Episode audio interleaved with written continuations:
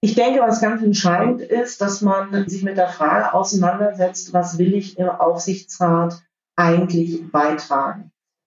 Die Mittelsfrau zwischen Investor und Vorstand. Das beschreibt unter anderem eine Aufsichtsrätin. Und dazu braucht es eben Persönlichkeit, Berufserfahrung und spezifisches Wissen für Aufsichtsräte. Und da ist sie genau die richtige. Sie bildet als zertifizierte Lehrgangsanbieterin der deutschen Börse uns genau dafür aus.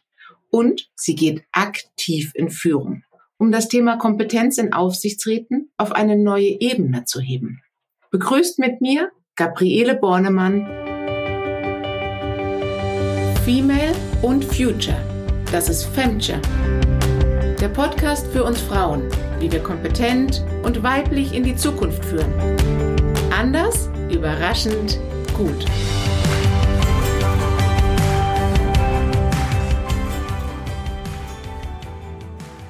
Schön, dass du heute bei uns bist, liebe Gabriele. Herzlichen Dank für die Einladung. Ich freue mich sehr auf das Gespräch und auf die Impulse, die wir heute zusammen teilen. Die Hoheitsdomäne für altgediente Vorstände, die für den nächsten Lebensabschnitt im Aufsichtsrat des einen oder anderen DAX-Unternehmens aktiv sind, wird gerade gesellschaftlich neu bewertet. Denn auch hier ist der Auftrag, Diversity zu fördern und zum Leben zu bringen.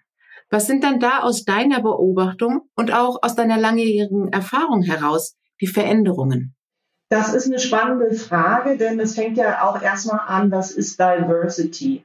Also der erste Punkt, der, der sich schon so ein bisschen durchzieht, ist, dass Unternehmen, äh, du hast auch gerade die DAX-Unternehmen angesprochen, aber auch die anderen Unternehmen, Diversity nicht mehr nur auf Gender Diversity konzentrieren. Also Diversity ist ein Thema, was auch auf vielfältige Kompetenzen ausgerichtet ist. Wir kommen auch gleich, gleich noch zu dem Thema der Kompetenzen.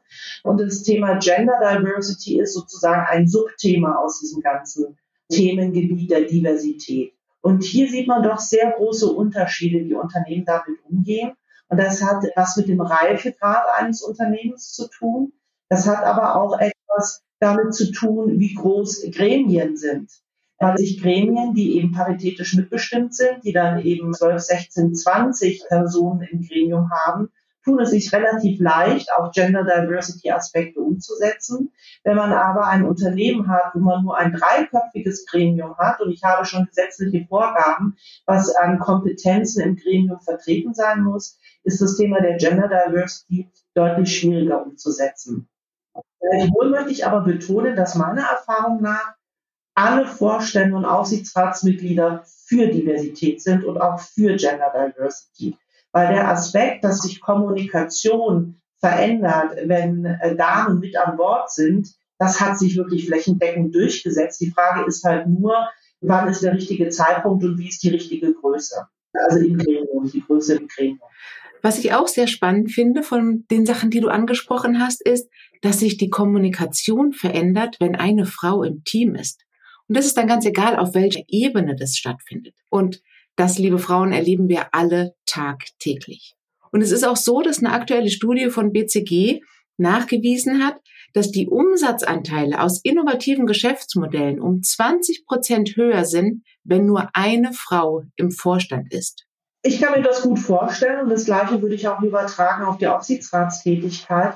Äh, Frauen denken anders, Frauen kommunizieren anders und es ist grundsätzlich so. Und wir machen ja auch viele Planspiele, wo wir auch virtuelle Aufsichtsratssitzungen nachspielen. Und wir können auch dort aus der Praxis sagen, umso diverser ein Gremium ist, was Kompetenz und Mann-Frau-Anteil angeht, umso besser ist das Ergebnis im Planspiel, weil die Perspektiven unterschiedlich bewertet werden und äh, weil die Kommunikation mit dem Vorstand eine andere Art und Weise ist. Also das ist eine echte Win-Win-Situation für Unternehmen und für Personen, wenn man divers aufgestellte Gremien hat. Und divers aber wirklich in dem beiderseitigen Verständnis, Gender Diversity und Kompetenzdiversität. Man braucht beides. Das unterstreiche ich sofort. Genau. Und was ich auch ganz spannend finde bei diesen unterschiedlichen Kompetenzsets ist, eine Studie schon vor ganz vielen Jahren. Da hat eine Psychologin einen Jungen, elf Jahre alt, und ein Mädchen, elf Jahre alt, interviewt. Und die Frage lautete, beschreib dich doch mal selbst. Und der Junge hat gesagt, wie groß er ist, welche Hobbys er liebt und in welchen Fächern er in der Schule gut ist. Und das Mädchen hat erzählt, dass es sich in der Schule anstrengt, dass es gerne lernt, weil es so viele Probleme auf der Welt gibt und sie möchte da ihren Beitrag leisten und möchte deswegen Ärztin werden. Und daran kann man schön erkennen, diese unterschiedlichen Denkansätze, dass Frauen in einem breiteren Kontext sich und die Welt verstehen. Und genau diese beiden Kompetenzsets braucht es in der Wirtschaft, um erfolgreich, und da gibt es ja auch den neuen Aspekt der Nachhaltigkeit, tatsächlich nachhaltiger zu wirtschaften.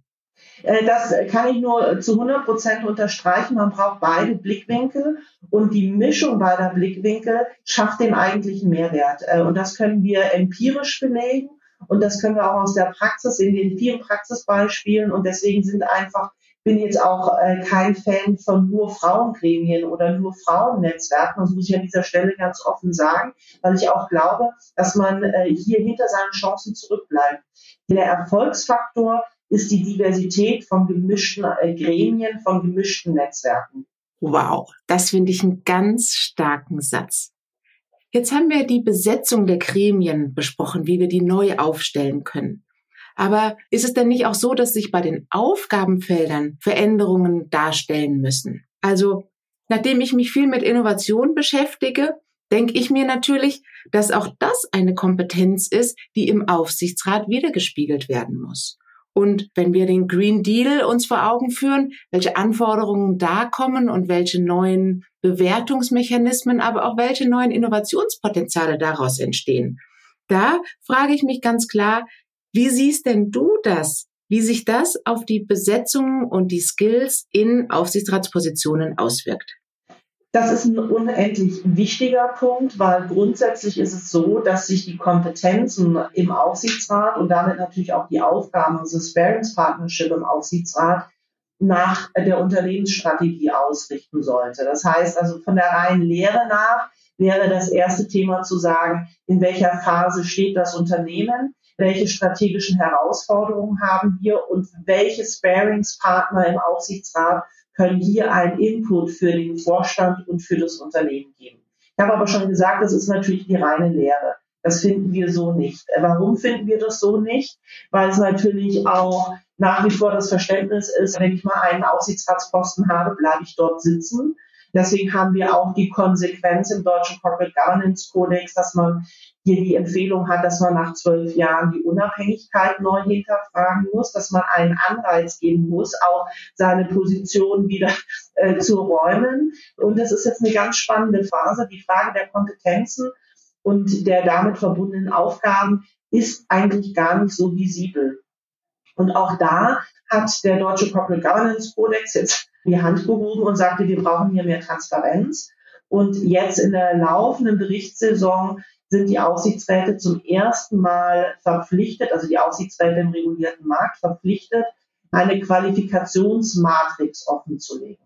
Und ich bin überzeugt, wir werden nur, ähm, das ist jetzt meine These, aber ich glaube, wir werden nur maximal zehn Kompetenzfelder sehen. Das ist äh, Nachhaltigkeit, denn die ist im Kodex vorgeschrieben. Das sind äh, Finanzexpertisen, das ist im Gesetz vorgeschrieben. Und dann werden wir Themen haben wie Innovation, Digitalisierung, Internationalität, M&A, Recht. Aber auch wichtige Themen wie Kommunikation würde ich zum Beispiel nicht erwarten, dass die in der Kompetenzmatrix erläutert werden. Und daraus erhoffe ich mir jetzt aus der erstmaligen Transparenz der Kompetenzfelder im Aufsichtsrat, dass wir auch in eine andere Diskussion kommen und dann auch in eine andere Weiterentwicklung. Weil was aus meiner Sicht nur die Folge sein könnte, wenn ich mich wirklich nach der Unternehmensstrategie ausrichte, wäre ja die zweite Konsequenz, ich müsste auch rotieren im Aufsichtsrat. Denn Unternehmensziele verändern sich ja auch. Ich habe Dinge abgearbeitet, es kommen neue Aspekte dazu. Und auch das müsste sich in der, wenn man diesen Ansatz konsequent fortdenkt, natürlich in der Besetzung des Aufsichtsrats widerspiegeln, was nur dazu führen würde, dass man auch hier rotieren müsste. Davon sind wir aber weit entfernt von diesem Verständnis der Aufsichtsratsarbeit. Das finde ich auch einen total spannenden Blickwinkel darauf, dass die Dauer sich verändern muss, um nämlich genau exakt für die gerade anstehenden Herausforderungen den richtigen Skillset im Aufsichtsratsgremium am Tisch zu haben. So ist es. Also das ist mein Ansatz. Ich glaube, da muss man hin. Das setzt aber auch einen anderen Typus von Aufsichtsratsmitgliedern voraus. Und das ist natürlich aber eine Riesenstärke der Frauen. Das muss man natürlich auch sagen, weil Frauen eben viel stärker intrinsisch motiviert sind und sagen, ich möchte mit dem Unternehmen etwas nach vorne bringen und auch, glaube ich, offener sind diesem Rotationsgedanken, während äh, die Herren im Aufsichtsrat doch eher statusbezogen sind und dann eben auch sagen, naja, ich habe doch hier auch einen guten Posten. Dazu kann ich gerne eine kleine Anekdote teilen. Eine Freundin von mir wurde ein Aufsichtsratmandat angeboten und ihre Antwort war, ah, vielen Dank, ich schaue mir mal Ihre Webseite an und gucke, ob ich zu der Industrie und den speziellen Anforderungen geeignet bin und einen Mehrwert bieten kann. Und dann antwortete derjenige, äh der den Job angeboten hatte, ein Mann hat mich das noch nie gefragt. Das gilt mit Sicherheit auch nicht für jeden, aber hier ist es tatsächlich genau so passiert. Und du bist ja genau da mittendrin. Du bist Mitglied im Arbeitskreis Deutsche Aufsichtsräte. Das heißt, du gestaltest die Richtlinien dafür mit. Wie kannst du denn genau diese neue Perspektive dort jetzt mit einbringen? Und glaubst du, dass sich das schnell verändert oder dass wir da noch einen längeren Weg vor uns haben? Also das würde ich schon sagen, dass es noch ein längerer Weg ist. Aber das Positive ist, dass die Diskussionen angefangen haben. Und wenn wir auch sehen, wie sich das auf regulatorischer Ebene weiterentwickelt, dann muss man eben schon sagen, dass das äh, ganz konsequent eine Weiterentwicklung ist im Hinblick auf mehr äh, Qualifikation, mehr Kompetenz, mehr Unabhängigkeit. Und das wird, davon bin ich überzeugt, wirklich überzeugt, das wird kommen. Es ist nur eine Frage, wann. Ich glaube nicht, dass es 20 Jahre dauert. Ich glaube aber auch nicht, dass es drei Jahre dauert. Also das braucht einfach seine Zeit. Es ist auch ein bisschen ein gesellschaftlicher Wandel, der damit verbunden ist. Es ist auch eine Altersfrage. Das muss man, äh, glaube ich, auch zugrunde legen. Aber was eben auch positiv ist, wir sehen eben auch, also da lernen wir natürlich auch aus Skandalen, ja. Also äh, wenn wir jetzt auch solche Themen wie Wirecard sehen oder auch andere Unternehmen, die vielleicht in der Kritik äh, stehen, ist das eben so, dass äh, noch vor zehn Jahren der Aufsichtsrat nie im Fokus der Betrachtung war. Jetzt kommt schon der Aspekt, dass man sagt, der Aufsichtsrat ist hier mit in der Verantwortung, sei es nur, dass er den richtigen Vorstand auswählt, aber eben auch in der Frage, wie die Kultur im Unternehmen geprägt wird. Und das ist der veränderte Blickwinkel, der eben jetzt sich immer stärker durchsetzt und wo natürlich auch die großen Skandale auch hilfreich sind, weil man dann eben sieht, es ist eben nicht das Ehrenamt, sondern es ist ein, ein würdiges Amt, wo man Impulse setzen kann und wo man auch für die Kulturfrage ganz entscheidend ist. Ja. Und du hattest es ja schon gesagt, dass man in dieser Funktion eine große Verantwortung für die Stabilität und auch die Zukunftsausrichtung dieses Unternehmens trägt. Absolut. Und wie erlebst denn du das? Kommen mehr Frauen zu dir inzwischen? Trauen wir uns, diese Mandate zu übernehmen? Und was braucht es denn aus deiner Sicht noch, dass wir da vielleicht aktiver vertreten sind oder vielleicht auch mehr werden?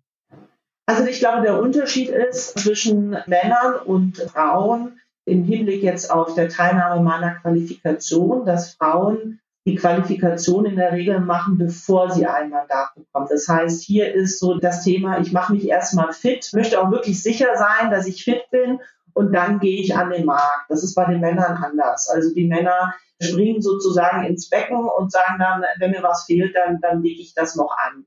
Und ich glaube, das ist sicherlich, äh, da sind die Männer ein Vorteil. Denn alle kochen nur mit Wasser und es ist nicht notwendig, vorher 100 Prozent äh, regulatorisches Wissen zur Aufsichtsratsarbeit zu haben, sondern es ist äh, notwendig, dass man in seinem Kompetenzprofil natürlich top dasteht und diese Kompetenzen auch äh, entsprechend einbringen kann. Und ich glaube, das ist ein Nachteil, den die Frauen noch haben, dass man eben sich ins Rennen erst wirft. Viele, ich will es nicht für allgemeine, aber sich viele erst ins Rennen werfen, wenn sie sagen, ich bin zu 100 Prozent fit für eine solche Aufgabe. Das, glaube ich, ist nicht notwendig. Ja? Also da ziehe ich jetzt mal eine ganz verrückte Parallele in die Schulklasse meines Sohnes. Denn wenn er sie auf eine Prüfung vorbereitet, ähm, schreibt als erstes mal die Mädchen an und sagt, könnt ihr mir bitte eure Mitschriften mitgeben? Und da bekommst du dann perfekte Aufzeichnungen des Unterrichts, sowohl inhaltlich als auch visuell ist es aufbereitet. Die haben sich unterstrichen die relevanten und wichtigen Punkte Und da sieht man sehr schnell, welche unterschiedliche Herangehensweise an die Prüfungssituation hier vorliegt. Die einen haben sich lange Zeit strukturell auf diese Prüfung vorbereitet und die anderen machen mehr oder weniger einen Crashkurs. Hättest du denn da jetzt drei Praxistipps für uns, wenn wir jetzt sagen, hm, ich könnte mir vorstellen, ein Aufsichtsratmandat zu übernehmen, aber ich bin mir noch nicht so ganz sicher, was ich tun kann und was ich tun muss dafür. Also, also ganz wichtig ist, dass man visibel ist am Markt. Also es nützt auch nichts, dass man sich qualifiziert äh, und äh, dann wird man nicht erkannt. Ja, also wichtiger ist, dass man visibel ist am Markt. Und die Visibilität erreicht man, indem man in Netzwerken aktiv ist. Also das heißt, die Netzwerkarbeit ist an dieser Stelle enorm äh, wichtig und dass man eben hier Kontakte knüpft. Also wenn wir jetzt auch mal sehen, wie werden Mandate vergeben, dann ist das ungefähr aktuell 30 Prozent über Headhunter und 70 Prozent über Netzwerke. Und deswegen ist diese Netzwerkpflege enorm wichtig. Das zweite Thema ist, man muss sich mit Kompetenzen wirklich gut positionieren.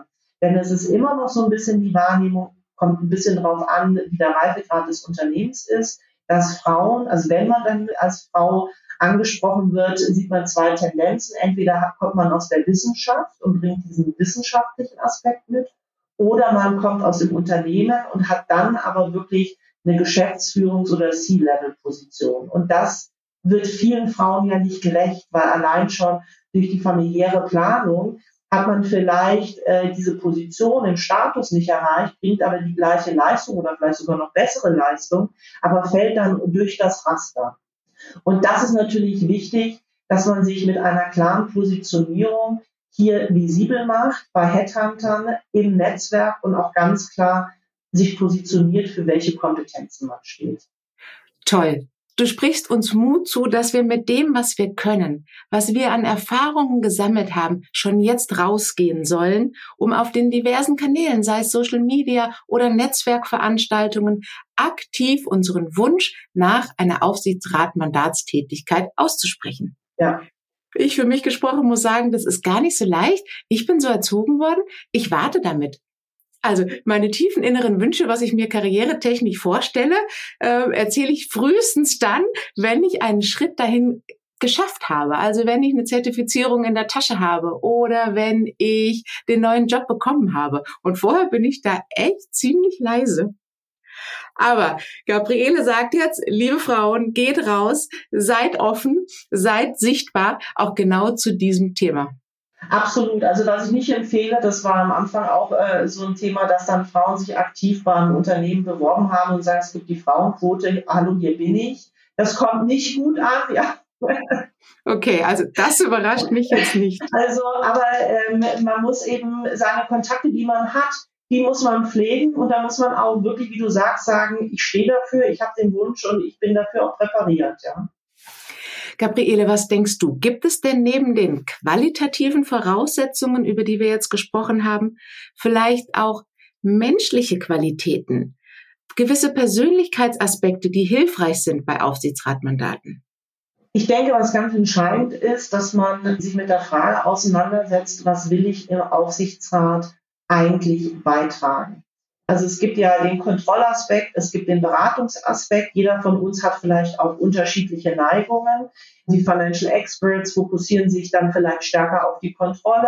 Äh, du kommst aus dem Innovationsbereich, das ist dann stärker in der Beratung. Äh, das muss man äh, sich natürlich auch erstmal ganz vor sich selber ehrlich sein. Was für ein Typus bin ich? Bin ich mehr kontrollgeneigt? Bin ich mehr beratungsgeneigt? Und davon ist auch ein bisschen abhängig, zu welchem Typus Unternehmen passt man. Weil die Arbeit im Aufsichtsrat ist schon sehr unterschiedlich, ähm, wie der Reifegrad einer Gesellschaft ist. Also äh, bin ich Aufsichtsrat bei einem Start-up, bin ich natürlich enorm in der Beratung gefragt muss dann sattelfest sein in der Regulatorik, damit ich genau weiß, äh, wie gehe ich mit Grauzonen um, weil da ist man immer in der Grauzone, dass man etwas zu viel operativ vielleicht auch unterwegs ist. Ja. Aber das liegt in der Natur der Sache, einer solchen Start-up-Konstruktion. Und dann, selbst wenn ich jetzt ein Unternehmen habe mit einem, mit einem Reifegrad einer börsennotierten Gesellschaft im regulierten Markt, ist die Zusammenarbeit bei einem äh, 100 Millionen Euro äh, Umsatzunternehmen und einem DAX-Konzern, da liegen Welten dazwischen. Wenn ich ein Dreiergremium habe, arbeite ich anders zusammen, als wenn ich in einem 20er-Gremium sitze. Und das hat auch was damit zu tun, wie kann ich mich einbringen. Also ich zum Beispiel bin Typ, ich könnte nie in einem paritätisch mit bestimmten Aufsichtsrat arbeiten, weil das hat auch gar nichts mit den Arbeitnehmervertretern zu tun, die ich wirklich auch sehr schätze, äh, sondern weil diese Struktur des Aufsichtsrats in einem sehr engen Korsett ist und ich sage jetzt mal, das Hands-on Beratungsspektrum, das kann man dort gar nicht ausleben, weil das von der Natur der Sache her gar nicht geht. Ich bin eher so jemand, der geeignet ist für so Dreier-, Sechser-Aufsichtsratsgremien, wo man dann mit seinen Kollegen sich einbringen kann. Also es ist ganz, ganz wichtig, äh, in den Persönlichkeitsthemen zu sagen, was für ein Typ bin ich. Ein Kontrolltyp ist zum Beispiel gut in der paritätischen Aufsichtsrat aufgehoben, Beratung eher nicht. Da muss man auch sagen, in welchen Reifegrad möchte ich in ein Unternehmen. Und dann ist es auch ganz, ganz wichtig bei den Persönlichkeitsaspekten, das möchte ich auch äh, nochmal hervorheben, dass man sich auch sehr genau anschaut, wer sind meine Mitstreiter und passe ich zu meinen Mitstreitern. Denn letztendlich arbeitet man ja schon auch eng zusammen und jeder hat natürlich auch eine gewisse Art der Kommunikation und auch einen Werterahmen, in dem man arbeiten möchte. Und das muss natürlich bei aller Diversität müssen diese Grundsätze natürlich schon übereinstimmen, nämlich wie kommuniziert man, wie verlässlich kann man zusammenarbeiten und äh, wie ist der Werterahmen in einem solchen Gremium. Absolut. Und das ist ja auch genauso, wenn ich mich sonst bei einem Unternehmen bewerbe. Dann beschäftige ich mich mit den Unternehmenswerten, mit der Vision. Und ich glaube, da erleben wir auch gerade eine weitere gesellschaftliche Veränderung, dass wir uns mehr mit dem Purpose, also mit dem übergeordneten Zweck, der hinter einer Unternehmung und dessen Aktivitäten steht, beschäftigen. Und auch wenn das jetzt so ein Schlagwort ist, glaube ich schon, dass Menschen mehr schauen, ob das Unternehmen tatsächlich zu mir als Mensch passt. Und wenn das ist, dann bringe ich mich aktiver ein, habe eine tiefere Bindung zu der Firma und kann vielleicht auch den ein oder anderen resilienteren gemeinsamen Weg miteinander gehen. Absolut. Also das ist wirklich entscheidend und du hast es ja eben auch gesagt bei deiner Kollegin, die gesagt hat, kann ich dort einen Mehrwert bringen? Und das ist genau die entscheidende Frage. Was macht das Unternehmen? Kann ich dort einen Mehrwert bringen? Und passe ich zum Vorstand und den anderen Aufsichtsratskollegen? Weil Mehrwert kann ich natürlich auch nur bringen, wenn ich in dem Team auch funktioniere. Das finde ich auch spannend.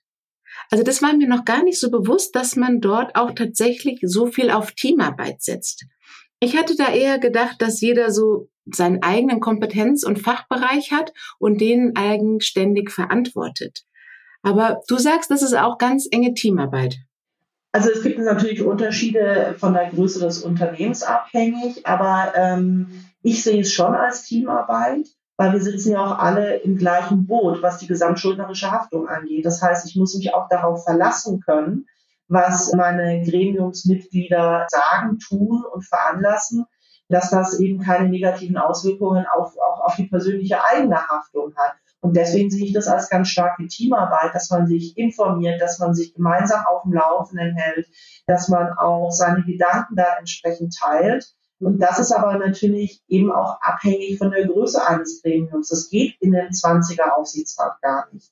Das ist schon organisatorisch gar nicht darstellbar. Deswegen hat man eben diese Ausschüsse, die man dann bildet, um dann eben sich vertiefter mit den Sachverhalten auseinanderzusetzen und ist eben dort dann auch sehr viel stärker in dem regulatorischen Korsett gebunden, sich immer gegenseitig zu informieren, was haben die anderen gesprochen, äh, wegen der gesamtschuldnerischen Haftung.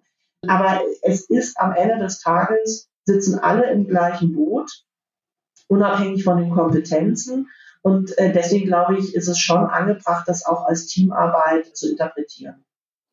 Ich könnte mir vorstellen, dass ein Grund für diese hohe Vertrauensbasis ist, dass da ja eine sehr hohe Verantwortung auch getragen wird. Und wenn ich diese Verantwortung mit anderen Menschen teile, dann ist es wichtig, dass ich denen auch zu 100 Prozent vertraue. Und wahrscheinlich ist es deswegen auch in der Vergangenheit so gewesen, dass solche Positionen eher unter der Hand vergeben wurden, weil man die lieber mit Menschen geteilt hat, sowohl die Verantwortung als auch die Aufgabe, die man schon kennt, mit denen man schon verlässlich zusammengearbeitet hat. Und wahrscheinlich ist genau auch deswegen der Schlüssel des Netzwerkens hier so wichtig, dass wir uns diese Credibility schon vorher aufbauen, bevor wir dann tatsächlich in die Aufsichtsratmandat-Situation kommen. Absolut, besser könnte ich es nicht zusammenfassen. Ähm, das ist ein ganz wesentlicher Aspekt. Gabriele, wenn du heute eine Sache grundlegend verändern könntest, was wäre das? Ich habe es eben schon mal angesprochen. Wenn ich etwas wirklich grundlegend verändern würde, dann würde ich diesen Rotationsgedanken gesetzlich verankern. Ich würde das äh, tatsächlich viel stärker in den Fokus stellen, dass man äh, von der Unternehmensstrategie die richtigen Sparringspartner im Aufsichtsrat äh, definieren sollte und dass man dann eben hier eine aktive Rotation kommen müsste. Das wäre wirklich das, was ich verändern würde und was wirklich eine Revolution wäre in der Aufsichtsratsarbeit. Und auch noch neue Stellen schaffen würde.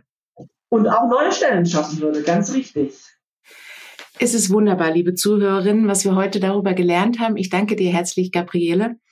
Wenn ihr weiteres Interesse daran habt, dann schaut in die Show Notes. Unten habe ich alle Links aufgelistet, mit denen ihr Gabriele kontaktieren könnt, mit denen ihr Informationen zur Ausbildung zur Aufsichtsrätin erhaltet. Ihr könnt aber auch direkt mich anschreiben oder Gabriele. Wir helfen euch gerne mit euren Fragen weiter. Ich sage herzlichen Dank. Es war wieder ein wunderbares und tolles Interview. Danke, Nadine. Mir hat es wahnsinnig viel Spaß gemacht. Und äh, ja, ich sage herzlichen Dank, dass du mich eingeladen hast. Sehr gerne. Und in drei Jahren hole ich dich wieder und wir schauen, welche Veränderungen es hierbei gab und ob der Weg zur zeitlichen Limitierung der Mandate tatsächlich so lange gedauert hat. Wir machen einen Rhythmus. Drei Jahre, fünf Jahre, sieben Jahre, dann schauen wir, dann können wir es empirisch belegen, wie lange es gedauert hat, ja. Liebe Frauen, wenn euch das Thema Aufsichtsräte interessiert, dann hört auch in zwei Wochen wieder rein, denn da spreche ich mit der Gründerin Janette Winkler und sie hat eine Matching-Plattform für Frauen in Führungspositionen und Aufsichtsratmandaten entwickelt und steht in den Startlöchern, uns das zu zeigen und vorzustellen. Und ihre Mission ist es tatsächlich, die Frauen, die dafür geeignet sind, die qualifiziert sind und die Lust darauf haben, sichtbar und transparent zu machen, dass es nie mehr heißen kann, wir haben ja keine Frau gefunden.